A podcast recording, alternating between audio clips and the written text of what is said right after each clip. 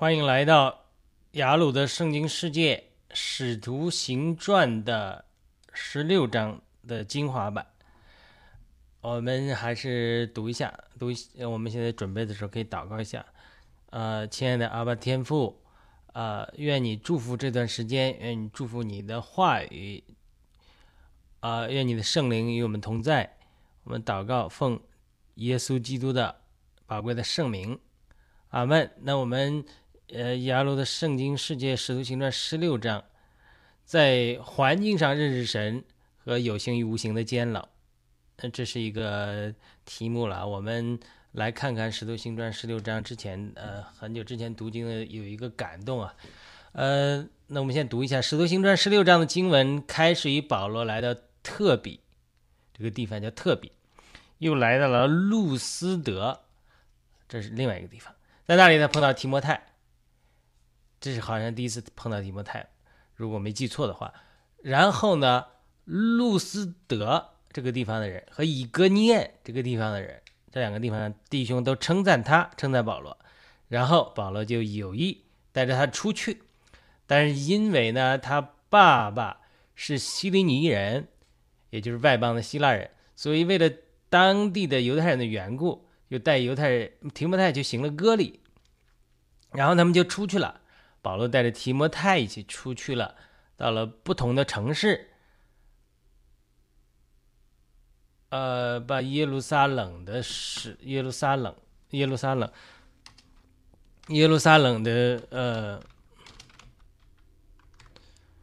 耶路撒冷的使徒们所规定的规矩，呃，交给门徒遵守，而且圣经记载说，于于是教会在信仰上得到坚固。人数也加多了，这是《使徒行传》十六章的开始。但是在这个时候，圣经的行文画风一转，开始提到圣灵不允许保罗他们在亚细亚讲道，所以他们就不能去亚细亚，不能往东走。当然，他们是从南面来，他也不能往南走，而且他们也不往不能往北走，他们就只好经过弗吕加和加拉太地区。但是到了美西亚的边界，他们企图去比推尼，但是耶稣的灵却。不允许。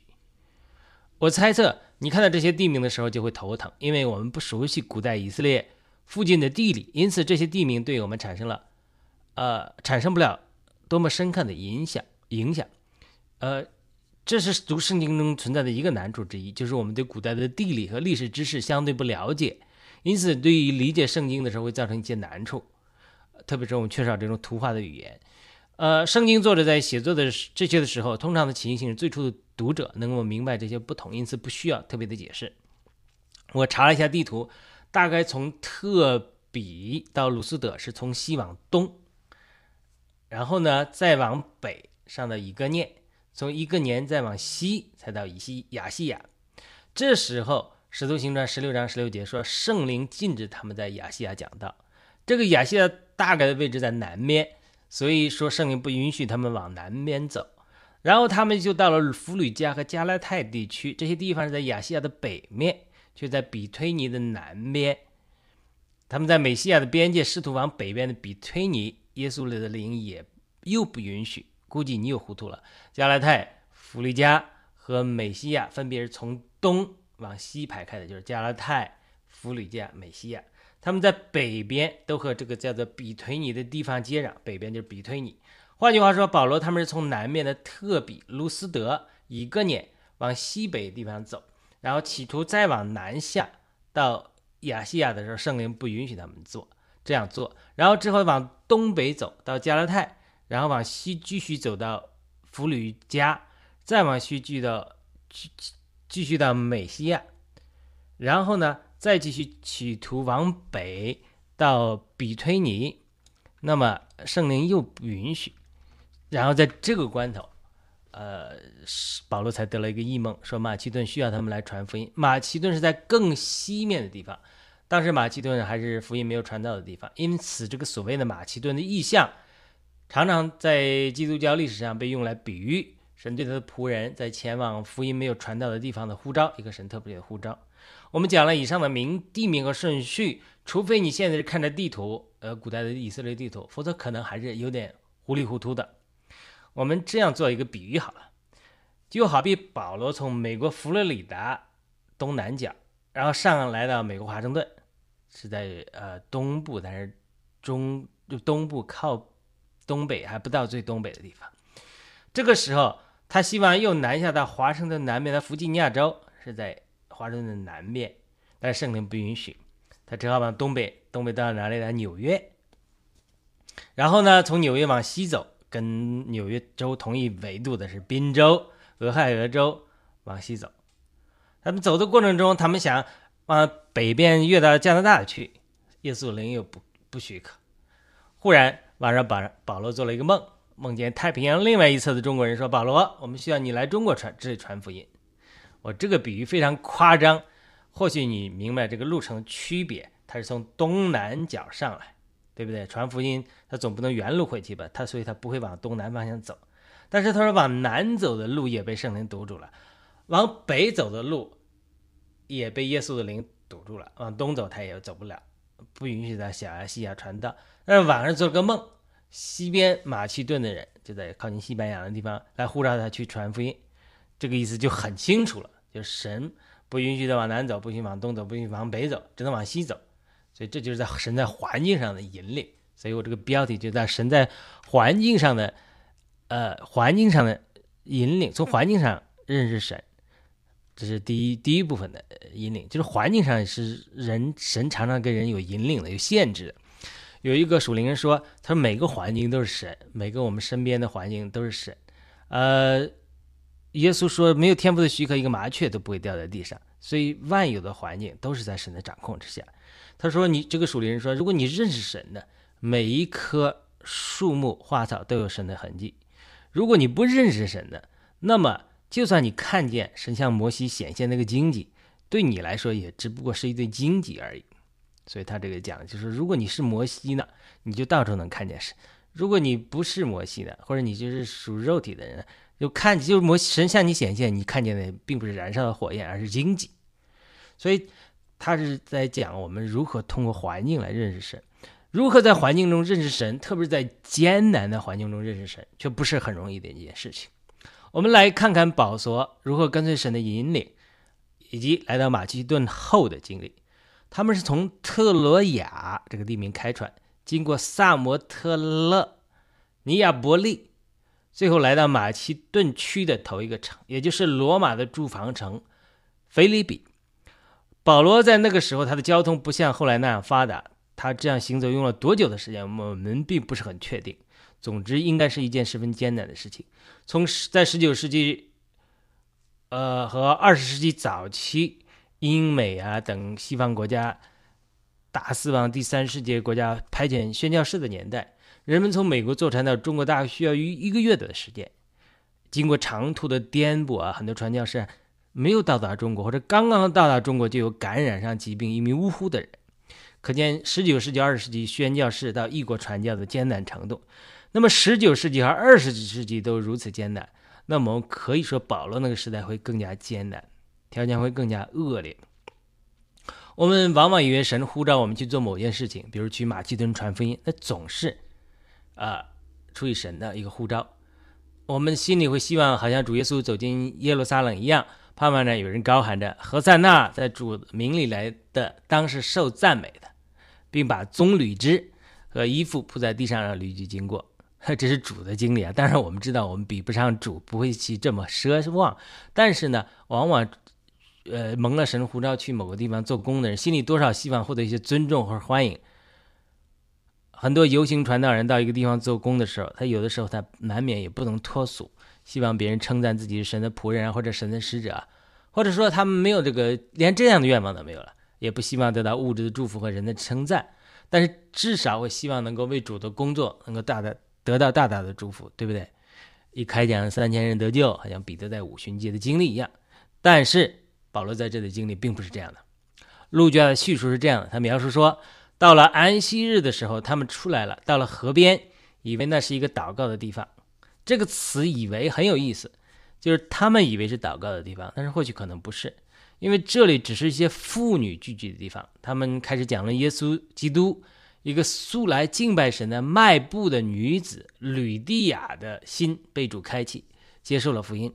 换句话说，保罗这一帮人到了马其顿，并没有大聚会讲道，只是在街市上传福音，就是现在一些教会中常常提到的市场福音 （marketplace gospel）。市场福音是很有难度的。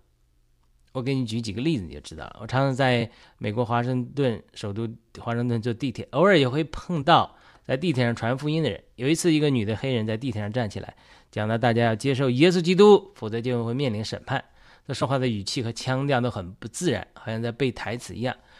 地铁上的人也都把他当作神经病一样的忽视。那里虽然没有呃人反对，但是却有死一样的沉寂。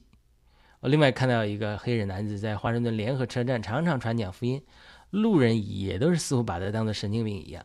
美国是一个所谓基督教的国家，街头福音或市场福音都这么难度，何况保罗进到一座呃没有多少福音传扬过的城市，可见他们遇到的艰难程度不比那些在地铁上传福音人遇到的情形容易。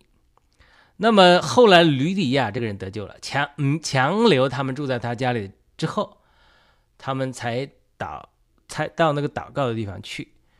他们之所以这样到人祷告的地方，估计还是找有犹太人聚集的地方。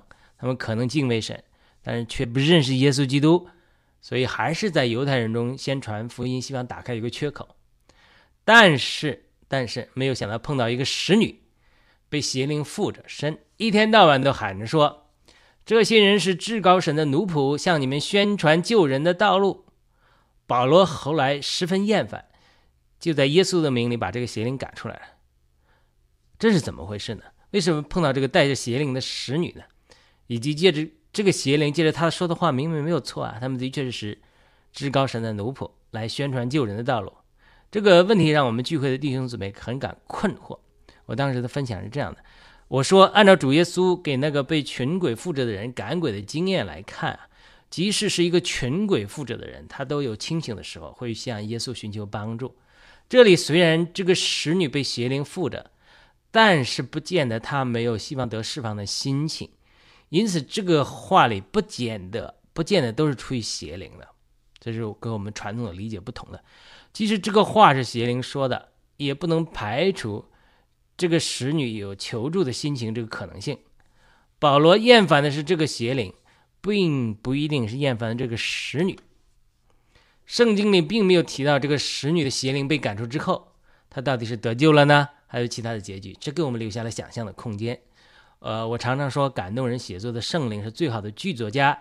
一个好的剧作家在创作剧本的时候，总是不断制造新的矛盾和焦点，或者抓嘛，戏剧性，把你的注意力紧紧抓住。这里人们还没有机会考虑这个使女的情况，冲突立刻升级，一个新的矛盾点。顿时产生了，因此本章的戏剧冲突进入了新的高潮，就是使女的主人见了没有得利的机会了，因此就把保罗等抓进监狱里来了。一些弟兄姊妹问，为什么会发生这些事情呢？原因很简单，你如果看看耶稣的经历就会明白了。无论耶稣到哪里，哪里就会兴起反对。耶稣自己也说：“我来不是带来和平，而是带来刀剑，让家里的人相争，婆婆反对媳妇，媳妇反对婆婆。为什么呢？”因为福音的光照和能力以及权柄到哪里，哪里就会暴露出黑暗、邪灵和人的罪恶。邪灵喜欢躲在黑暗里，暗中行事。如果我们到了一个地方，邪灵照样藏在人里面，没有出来，那说明我们福音的光照和能力以及权柄，呃，是没有的或者不够的。这里保罗遇到的反对，其实他是他们蛮有圣灵的能力的证据。我们谈到这里，我就提到保罗的经历，其实和我们今天的生活有密切的关系的。弟兄姊妹听了觉得困惑，说保罗在这一章的经历如何能够应用到我们今天的经历里呢？他们感觉不到这个联系。呃，其实我的一个体会就是，我们每一次读圣经啊，每一章圣经，不管你旧约新约，我们都其实可以应用到我们每个人的今天的生活中，因为神的话是不受时间限制的。耶稣。昨日今日，直到永远都是不变的。圣灵也与我们同在，准备随时光照我们的。如果我们读了圣经或查经聚会结束之后，圣经还是圣经，我们还是我们。圣经常常讲的是，读完了不懂，读之前去聚会不懂，读完了之后还不懂。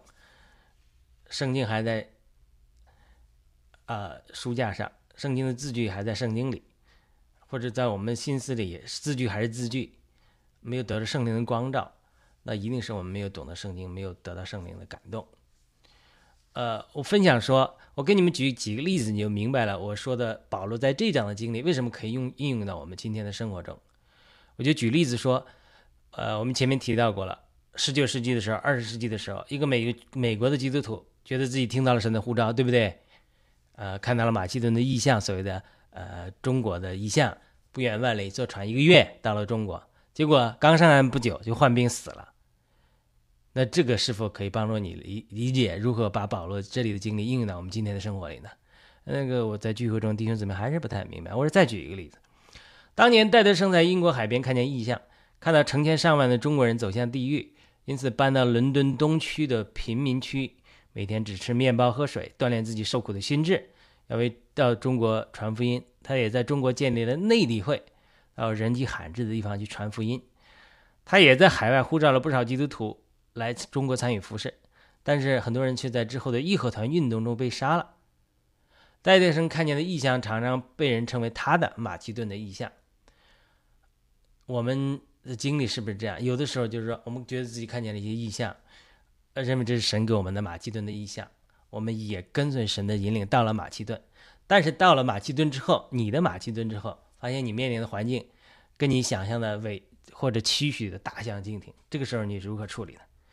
特别你的经历，可能包括像呃保罗在这里的经历一样，被关到监狱里了，你如该如何面面对呢？所以我举了这两个例子之后，弟兄姊妹大概明白了我的意思，就是说为什么说保罗今天的经历可以这个这样的经历可以应用到我们今天基督徒实际生活中里来？当然，我举呃我再进一步举例子，我们一旦碰到这样的情景，大多数人的反应是怀疑自己是否是真正听到神的声音。或者自己觉得神的引领到底是不是神的引领，大多数会陷入这样的怀疑之中。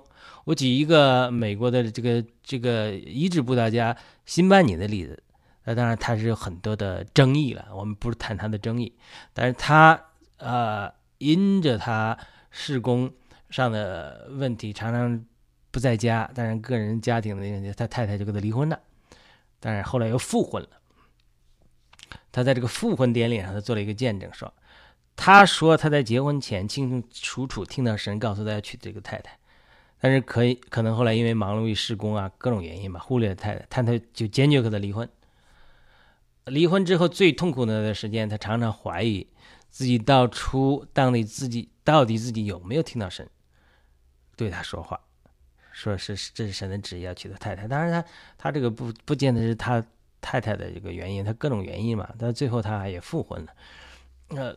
所以这是一个服侍主的人例子，呃，我又进一步举例子说我们呃这个聚会的一些人的情形，呃，我们一个一个弟兄他以他神给的一些感动，对不对？然后告诉他去呃做一些呃生意上，呃神会给他一些财务的祝福，呃和通过这个学习管理生意来锻炼一些管理技巧，但是呢，他却生活中。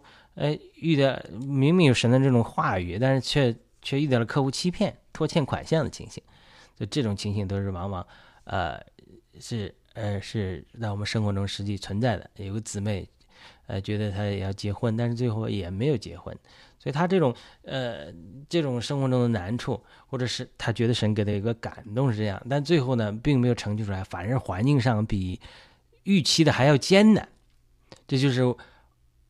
呃，在我们属灵中的应用，就是我们往往有的时候真的是听到神的声音，从神来的一个感动、引领，或者带来我们马其顿的意向，甚至呼召我们去做一件事情，让你去非洲了，或者让你去哪里了，到马其顿去了。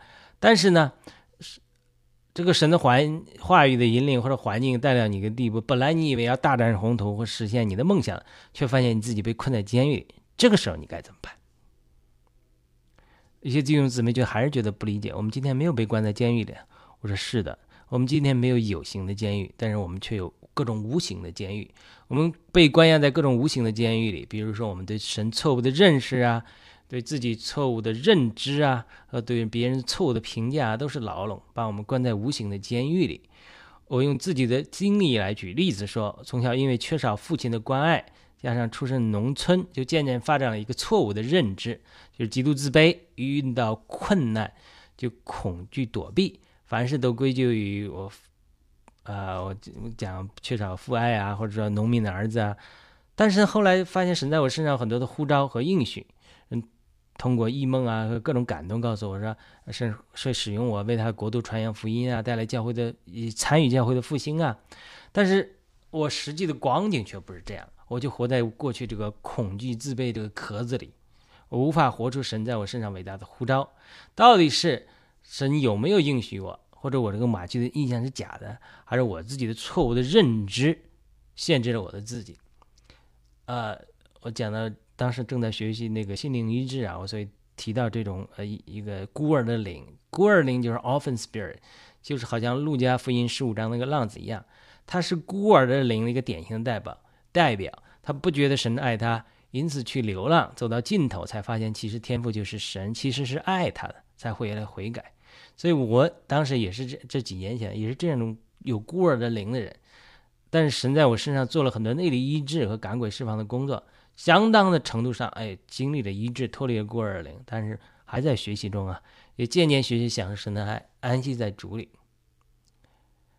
那么我们在聚会中，另外一个姊妹分享了她的情形，她是属于那种表演性人格 （performance orientation）。那他是因为小时候母亲疼更疼爱弟弟，家庭贫穷，所以他。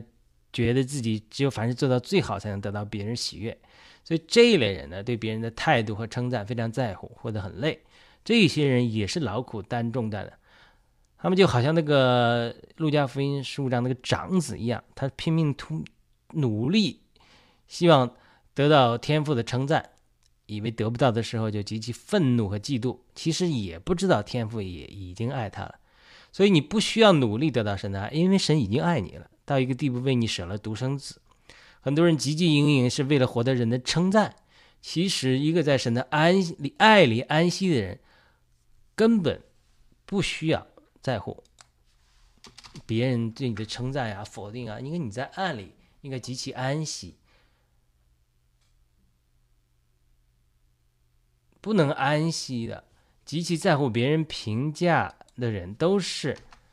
没有经历或者缺少经历，呃，爱的人，特别是父爱的天赋的爱的人，所以我简单分析了这两个情形，就看见其实我们今天生活中它是有无形的监牢把我们捆绑的，对不对？呃，或许是孤儿的灵，或许是表现的灵，呃，你或者你的监狱是对别人的不饶恕，对不对？这种这种内里的监狱都给我们拦阻。神给我们的呼召和马其顿意意象，或者神对我们人生的这种呼召，往往是神跟以色列人进入美地的呼召是一样的。呼召是在那里的，应许是在那里的，美地也的确是流奶与蜜之地。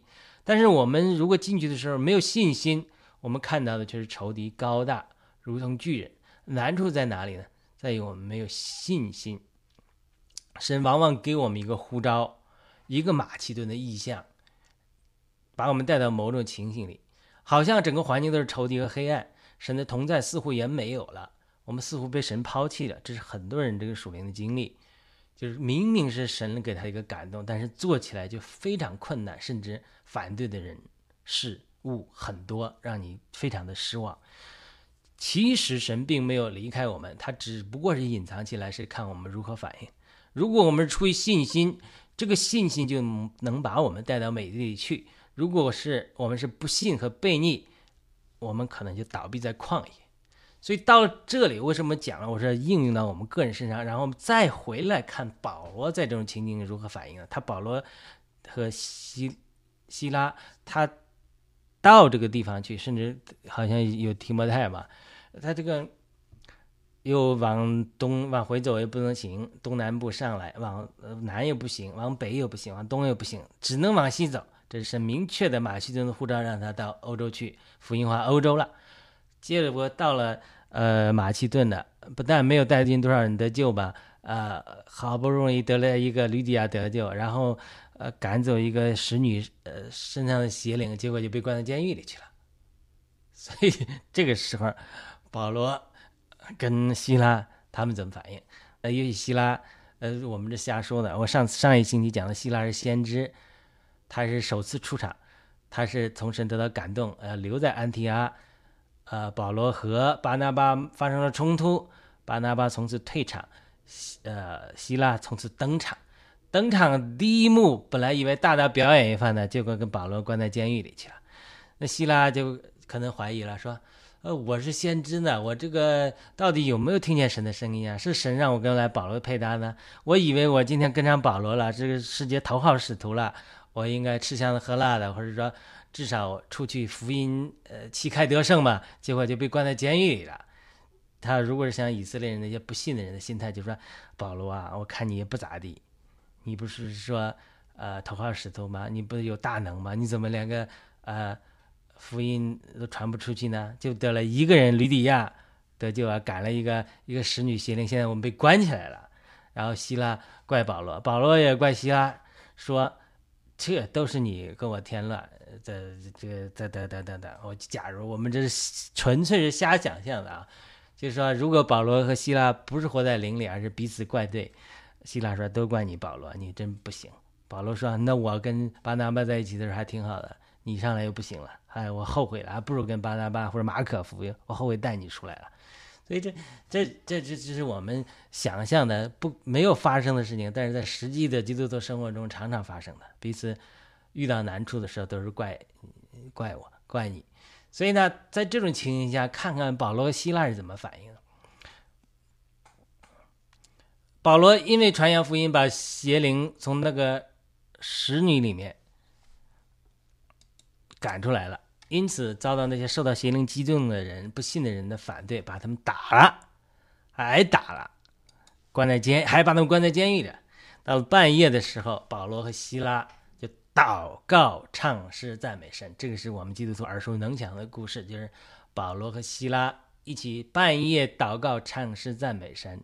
我们在聚会中讨论的问题就是说，在这样艰难的情形下，保罗和希拉如何能够祷告赞美出来的呢？我们很多人遇到我们马其顿的窘境，就是明明神呼召了我们到非洲去了，结果到了非洲之后，钱包被人偷了，就护照也被人偷了，所有都没有了，没地方住，就是这种事情在实际的生活中是非常非常多的。你以为神呼召你做某件事，到那里旗开得胜的，结果呢？根本没人支持你，所以我当时的分享是这样：，就是保罗和希拉之所以他能够在监狱里赞美出来，是因为他们真的、真的、真的在里面认识神。他们看到的不仅仅是外面环境中的艰难、邪灵的攻击和人的拦阻，而是他们在里面看到福音的大能带来的冲击力量。这个真实的冲击力量才带来的仇敌的反对。换句话说。前面讲，前面我也讲过了，我们会面对一些艰难的环境就好。但是保罗和希拉所做的，其实预表的是我们每个人里面都能做的，因为我们里面神大能的神住在我们里面，我们有基督得胜的生命在我们里面。关键是我们凭着信心赞美来把这个力量释放出来。那尼特生就讲过很多次，啊说基督徒得胜的关键是赞美，但是在传统教会中，很多赞美还是很少的。呃，我个人感觉在灵恩运动中的这个敬拜运动，特别是赞美是非常释放的。当我们肯赞美、肯释祷告的时候，这个比祈求的祷告来的果效大得大得多。赞美、敬拜带来的这个神的能力的释放，远远超过跪在那里祈求。这是很多传统教会祈求式的祷告，它果效很小的一个原因。我不是说神不听我们的祈求，神听我们的祈求，但是我们的赞美是。更重要的一个释放神能力的祷告。保罗看似被关在监狱里，之前也只带了一个叫吕地亚的得救，辛辛苦苦跑到马马其顿来了，也清楚是神的呼召，结果只带了一个人得救，赶出了一个使女里面的邪灵。哎，他看似这个环境很艰难，结果他在监狱里，他活在这种信心的神的同在这种实际中，把赞美释放出来的时候，监狱震动。带进了一个监族和他们全家得救，然后就滚雪球，这个这个福音就开始滚雪球了。吕底亚使女的邪灵被赶出去，关在监狱里，带进禁族和全家得救，然后这个雪球越滚越大，就开始这个福音化马其顿或者欧洲这个工作就开展起来了。看似环境上是失败的，是艰难的，是有挫折的，但是其实它是滚雪球一样，已经开始滚起来了。吕底亚、使女、禁足、禁足的一家全部得救，他这样慢慢慢慢就滚起来了。很多的时候，不是我们能够为神做什么，神做事的一个原则就是允许我们先被放在艰难的环境里，这个环境里。我们展现出的对神的真实的认识和信心，就成为强有力的见证，可以让监牢打开，冲破一切捆绑我们的黑暗，释放出福音的大能。我们今天可能面临着和保罗同样的情形，但是我们或许很多时候没有保罗和希腊那样对神的认识和经历，因此我们也许没有活出保罗那样的见证，就是监牢为我们打开。我们往往会想，他们之所以是这样，因为他们是使徒，他们是比保罗、彼得。或者希腊不是的，圣经明明告诉我们说，神是不偏待人的，神设立的原则都是一样的。如果你有保罗一样对神的认识、对神的信心，你有对希腊那样跟随神的引领，然后被带到啊与保罗同工这种经历里，那么今天你所在的监牢，不管是有形的监牢还是无形的监牢，都会为你打开。不管你现在身处什么样的环境和艰难中，都不要灰心，都不要觉得神抛弃了你。越是黑暗的时候，其实越是神在暗中就在你身后站着观察你如何反应的时候。你的不信和悖逆会让你和以色列人一样倒闭在旷野。要知道，以色列人并不是没有神的应许进入美地，他们的应许是有的，马其顿的呼召是对的，但是他们并没有进去。你如果不管外面的黑暗，而单单在信心中仰望神，神就会对你，好像他对加勒和约书亚一样，把你带到美地去。不管你身处的环境多么艰难，你的黑暗是多么的大，无论是怎样的不可能，神都能带你走出困境，进入蒙福的境地。其实越呃，圣经也讲到，耶和华藏在黑暗中，黑暗的乌云中。其实黑暗、艰难的环境，包括美国现在世界处的艰难环境，其实我们离神最近的时候，因为是神来访问我们了，他就藏在你身后，在这藏在黑暗中，看看在黑暗中你选择公义。还是选择不义，你选择信心还是选择不信？他最艰难的环境，最看的是你离神最近的时候。我自己的经历就是证明了这一点。在我在经历十年不孕的痛苦试炼的时候，到了我获得神奇宝宝的前两周，感觉整个地狱都在攻击我。因着一些难处，一边因着艰难的环境流泪，一面在看到因着神。因着里面对神真实的感恩而赞美，虽然我外面环境上有点难处，但是我真的从里面生出来，一边流泪一边赞美，一边流泪一边赞美，内心我们唱那个 God is a good good father, He gave him good great great gift。哎，这种真正的，我不是说在装，而是真的外面魂里痛苦流泪，灵里赞美。后来神就医治我们，给了我们一个神奇宝宝，结束了长达十年的艰难试炼，走出了我的监牢。详情请在雅鲁的圣经世界网站和呃收油管频道收听我们神奇宝宝的见证。我们下次再继续交通。谢谢您的阅读和收听。好了，这个我们就是几年前写作的这个《使徒行传》十六章的感动就读完了。希望。能够一点鼓励，就是我们人生中常常神给我们一个呼召，马其顿的意象，马其顿呼召。但是我们到了那个时候，就发现我们面临的环境比我们想象的糟很多。